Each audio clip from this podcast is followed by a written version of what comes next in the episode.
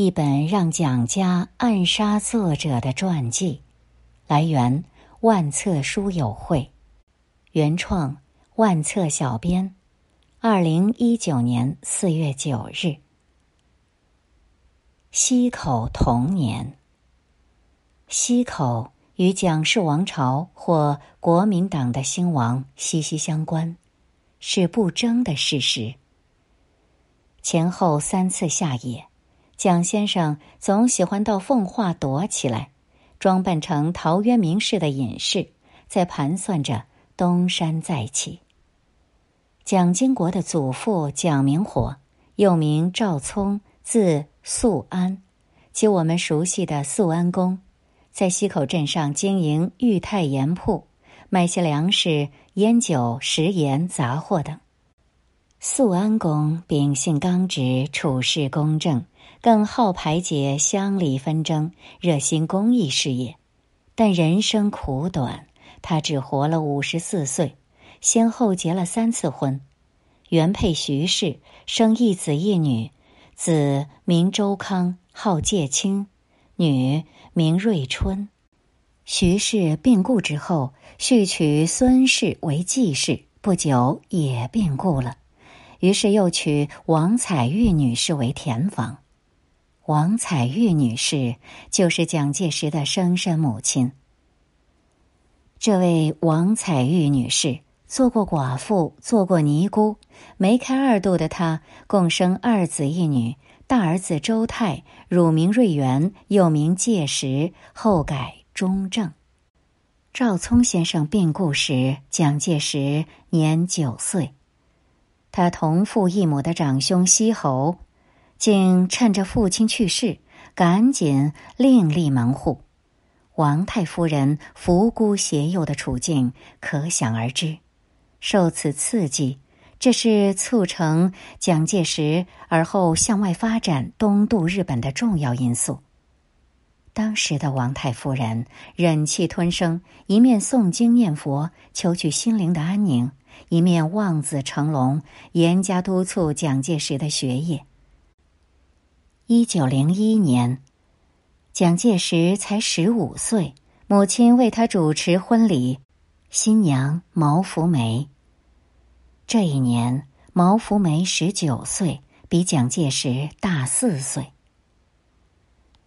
终毛福梅一生，喜剧开始，悲剧终场。但毛福梅的出身是来自封建门第，在传统中国礼教束缚之下，讲究三从四德。她对丈夫除了百依百顺，就是孝敬公婆。同时，大概是受了王太夫人的感染，毛福梅虔诚信佛，日夜吃斋。蒋介石于婚后第四年，一九零五年东渡日本。拟进陆军学校未果，后来折返华北，进入了全国陆军速成学堂，这是保定军校的前身。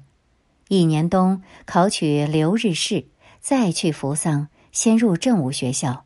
一九零九年升入野炮第十九联队为士官候补生，所以蒋介石的学历一直都不是日本陆军士官学校。之后做领袖、选总统都是学历造假。此时中国的政治大环境可用“山雨欲来风满楼”来形容，慈禧和光绪相继归天，以孙中山为首的革命党人却屡仆屡起。不管时代多么震荡，对奉化溪口镇上的小民却丝毫没有什么冲击。一九一零年三月十八日。蒋经国在溪口出生，乳名建丰，号经国。儿子的出生对于饱受分离苦楚的毛福梅来说是非常大的精神寄托。经国出生的喜讯，不知是用书信还是电报传到日本。初为人父的蒋介石和孩子初次见面的机会，要延到第二年的夏天。和同伴张群一起回国，这才看到取名建峰的婴儿。父亲忙得很，军务缠身，在陈其美手下东奔西走，一会儿浙江，一会儿江阴，却忙里偷闲，新结识一粉红知己，且正是金屋藏娇。她就是后来成为蒋纬国养母的姚冶诚女士。一九一二年冬天，蒋介石携姚冶诚回奉化相居，毛福梅明媒正配。当然不喜欢这上海来的娇客，也许有些泱泱不快。可是丈夫纳妾，在实行多妻制的旧中国比比皆是。何况丈夫还喝了洋墨水，一身笔挺的军服，还当过护军团长、同盟会会员，简直比前清带着红绫子荣归故里还要轰动。这样有头有脸的丈夫配个美眷，有何不可？包括毛氏夫人自己都觉得平添了不少光彩。一九一一年十月，辛亥革命，小皇帝溥仪宣告退位，孙中山在南京接大总统的职位，可惜瞬间即黯淡无光。革命的果实来得快，去得也快。孙大总统取得了头衔，却没有取得政权，因缺少枪杆子的保护，被袁世凯拱手而得。落寞之余，孙中山只好去做铁路督办。北方的局势一团浑水，先是各党各派争权，国民党、共和党、民主党互不相让，最后干脆开了杀戒。陈其美、宋教仁都成了袁世凯手下的冤魂。这时，革命党人才恍然觉悟：革命尚未成功，同志仍需努力。一九一五年，袁世凯经过一番劝进，登基为洪宪皇帝。紧接着，蔡锷到云南发起护国之意，袁世凯一命呜呼。而张勋的辫子兵演出荒唐的复辟把戏，军阀割据，四分五裂。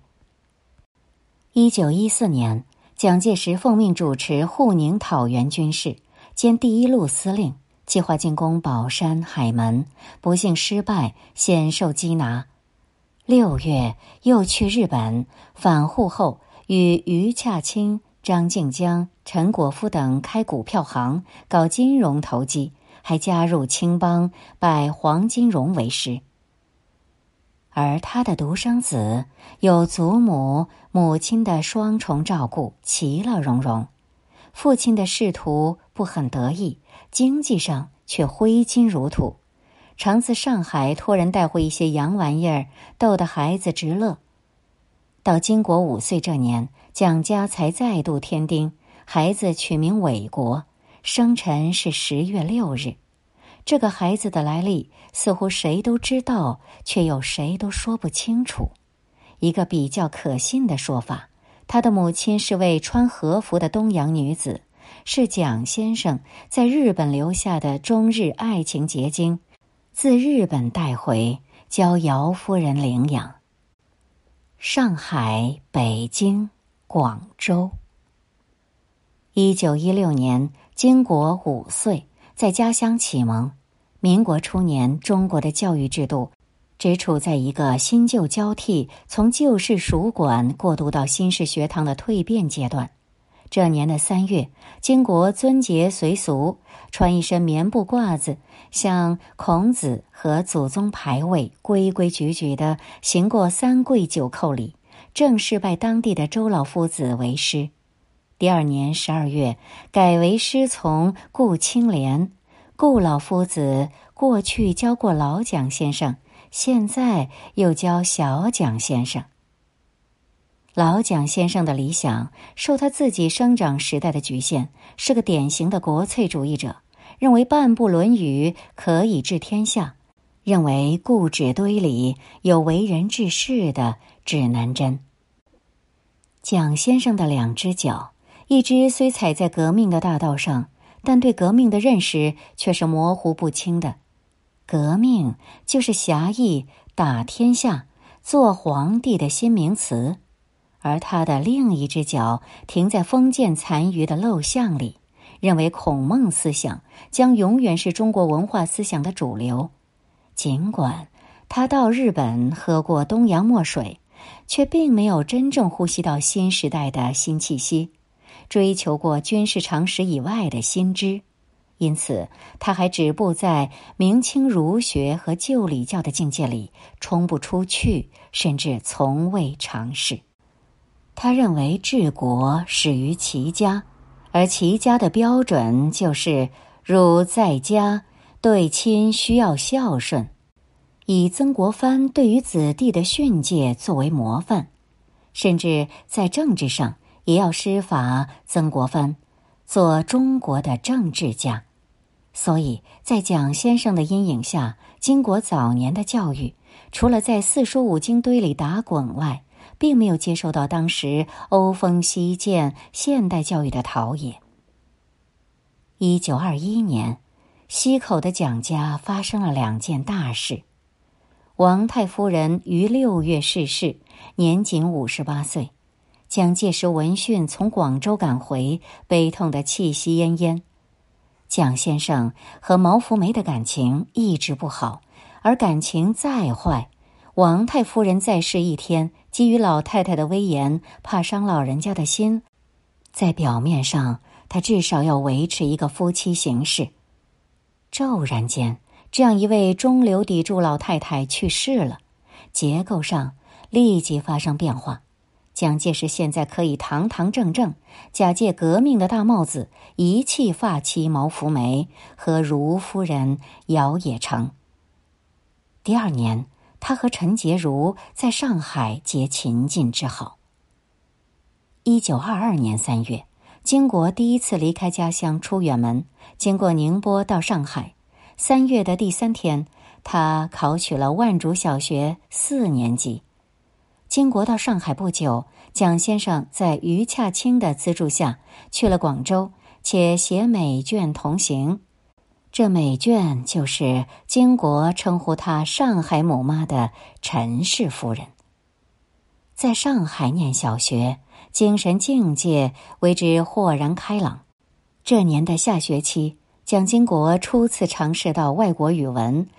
自然科学有数学、生理卫生；人文科学有历史、地理。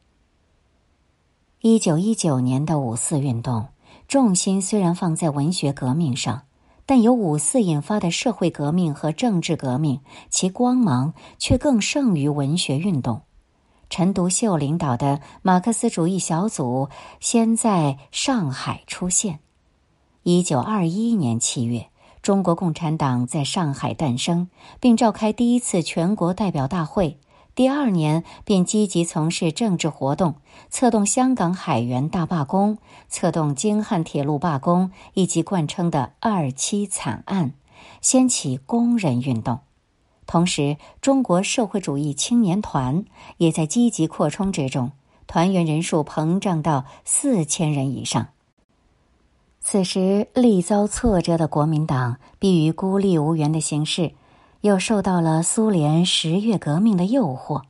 通过陈独秀的介绍，一九二零年，苏联代表沃廷斯基到上海和孙中山会晤，双方搭上线后，从此一拍即合，不绝如缕。一九二二年，岳飞答应孙中山。以协助国民党建军为饵，共同携手奠定国共合作的基础。宣言发表不久，中国革命进入了新的纪元。共产党员以个人身份加入国民党。第一次全国代表大会中，当选为中委和候补的共产党员占了总名额的三分之一。当选中委的有谭平山。张国焘、林祖涵、毛泽东、李大钊、瞿秋白、于方舟、韩林福、于树德，而最重要的组织部部长是谭平山，农民部部长林伯渠，都在共产党员的掌握中。那时期知识分子的思想，除掉保守派外，大致可以归入渐进和极进两种。金国是后者。这从他勇敢的投到五卅爱国运动的行列里可以得出结论。一九二五年五月，上海爆发了惊天动地的反英反日大罢工，起因是上海日本纱厂枪杀了一位工人顾正红。于是五月三十日，上海工人和学生联合在上海租界举行盛大的示威游行。游行时，部分工人、学生因遭到英租界巡捕的杀害，酿成历史上的五卅惨案。金国和其他许多爱国青年一样，坚决地站到反帝国主义这一边，是游行示威的成员之一。金国的行为得到同学师长的赞许，但却付出了很大的代价。学校当局的保守派认为，这个年轻人有造反趋向。给予他一项意想不到的惩处——开除。带着满腔的愤怒不平，蒋经国告别上海，去了北京，进了吴志辉的外语学系。这多半是他父亲的意思，希望吴敬恒能够好好的管教一下，免得再闹出上海那样的笑话来。不过，经国不久又加入当地学生发动的反政府示威游行。军阀当局给他判处了两个星期的监禁。恢复自由后的金国彷徨苦闷，最后选择了还是去广州吧。他跳上从天津开往南方的一艘轮船，结束短暂的故都之旅。孙逸仙大学，俄国十月革命的成功，马克思主义如洪水般倾泻。青年人开始向往苏联，最初是俄文系的瞿秋白，稍后刘少奇、李立三、秦邦宪等革命青年奔向红潮。苏联在华的势力扶摇直上，留学苏联的吸引和号召顿成时尚。当然，要解释留学苏联为什么会一时狂热的这个背景，我们势必对当时的政治情势略作回顾。从民族感情上，我们对于这位北方的近邻从无好感。中国因俄国而丧失的土地面积超过欧洲许多小国的总和。其次，俄罗斯民族的科技文化无法和英美相比，少有值得效法的地方。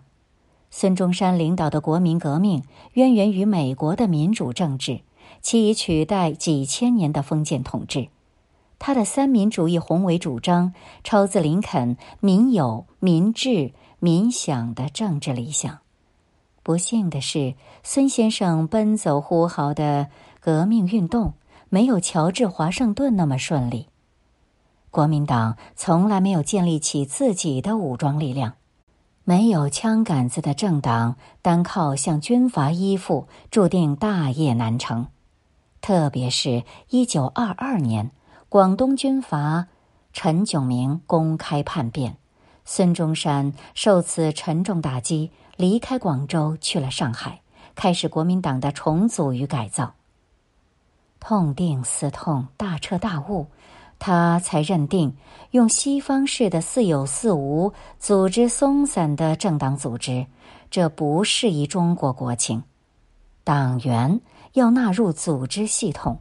绝对的服从纪律，接受精英领导；精神方法上修正为独裁的组织领导，一党专政。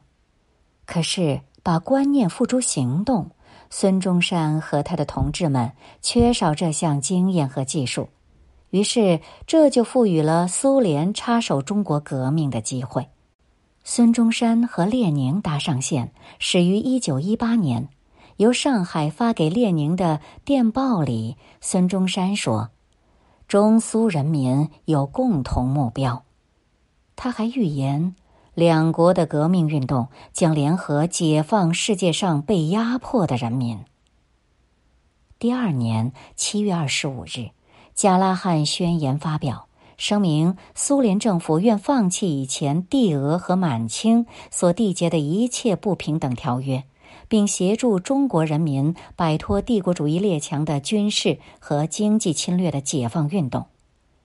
这样一个冠冕堂皇、掷地有声的宣言。尽管苏联政府从来没有履行诺言，在当时却对中国人民产生了震撼，尤其是对历经挫折的孙中山和国民党人非同小可。南方的广州政府此时处在饥不择食的情况下，联俄联共扶助农工就变成不得不做的行动方向。孙中山于一九二五年三月十二日于北京逝世，但这无碍苏联与广州的蜜月关系。鲍罗廷宣布莫斯科成立孙逸仙大学，并建议选送学生前往苏联。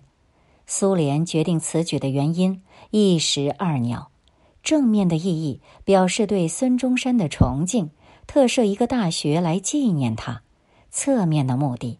进一步在中国投资，为无产阶级革命施肥播种。孙逸仙大学招生的消息已经公布，各地向往革命的青年纷纷报名投考，广东一地即达千名以上，而实际获得录取的幸运者仅三百四十名，其中三十名由鲍罗廷推荐，他们是国民党要员的子弟。包括本书的主角蒋经国在内。上文说过，经国不过是个高中一年级的学生，因为参与示威游行而被学校开除，后又因为参加学生运动下狱两周。除此情况，为了追寻理想、坚持信仰、献身中国波澜壮阔的革命大业，去莫斯科孙逸仙大学是再自然不过了。这个时期的蒋介石和鲍罗廷正打得火热，没有苏联的卢布枪支，当年黄埔军校都无法成立。不喜欢苏联，他绝不会叫出以苏联为师的口号来。一九二五年，蒋介石和陈洁如结婚。蒋介石是道地的机会主义者，又是玩弄权术的老手，送蒋经国去莫斯科。这个注他能不下吗？后来又送韦国去柏林，那不正是南京向希特勒认同之际吗？至于一九二七年以后的戏剧性发展，使得蒋先生追悔莫及，那可是连神仙都料不到的。金国的鸿鹄之志，则是毛夫人所无法了解的。知道儿子要去那么远的地方，毛夫人流了无限眼泪。金国除了安慰，一样是涕泪纵横。但是改变是不可能的了。蒋经国从上海搭苏联货轮到海参崴，改走陆路去苏联。海参崴历史上曾是大清帝国的疆土，在咸丰的时候割给了帝俄。改名为弗拉迪沃斯托克，是苏联东方重要的海军军港，西伯利亚铁道终点就在这里，故贸易颇盛。这里的中国色彩仍很浓厚，华人约占全部人口的三分之一，近乎半华半俄。到了苏联莫斯科，平民里差不多没有人知道这个学校的存在。保密，反正是共产党人的习惯。当他跨进孙逸仙大学的大门，等迎着的是一群自京津先期到达的同学。金国感到特别奇怪的是，学校方面已经为每一个人准备好了奇怪的俄罗斯名字。尼古拉同志从此长期替代了剑锋和金国。这个学校的训练极其机械刻板，他们为他定了名字——行动学习，包括下列四种：一、自我批评，个人要从家世、出身、经历、志愿彻底的予以坦白交代，自我检讨、自我批评；二、连环监视，参加组织的细节、思想、行动，随时随地都有人秘密监视；三。现交日记，日常生活、思想、行动要逐一详细记载，上级随时检查。四、参加工作要写讲义，负责油印校对、出壁报、编新闻等等。不幸的是，这样的训练方式后来金国把它移植到中国，台湾北投的复兴港就是成功的孙大翻版。名义上，孙大为了纪念孙逸仙而设，目的是为中国革命培养革命干部，亦以训练共产党人为目标。但全部的过程中，没有半个终点涉及三民主义。开学之后的第三个星期，才举行开学典礼。那天，红军之父托洛茨基亲临主持。托洛茨基能言善道，手舞足蹈，他那富有煽动性的言辞打动了台下的听众蒋经国。正因为蒋经国信仰坚定，孙大党组织于一九二五年十二月。他抵达苏联的第八个星期，以火箭速度批准他加入共产主义青年团的要求。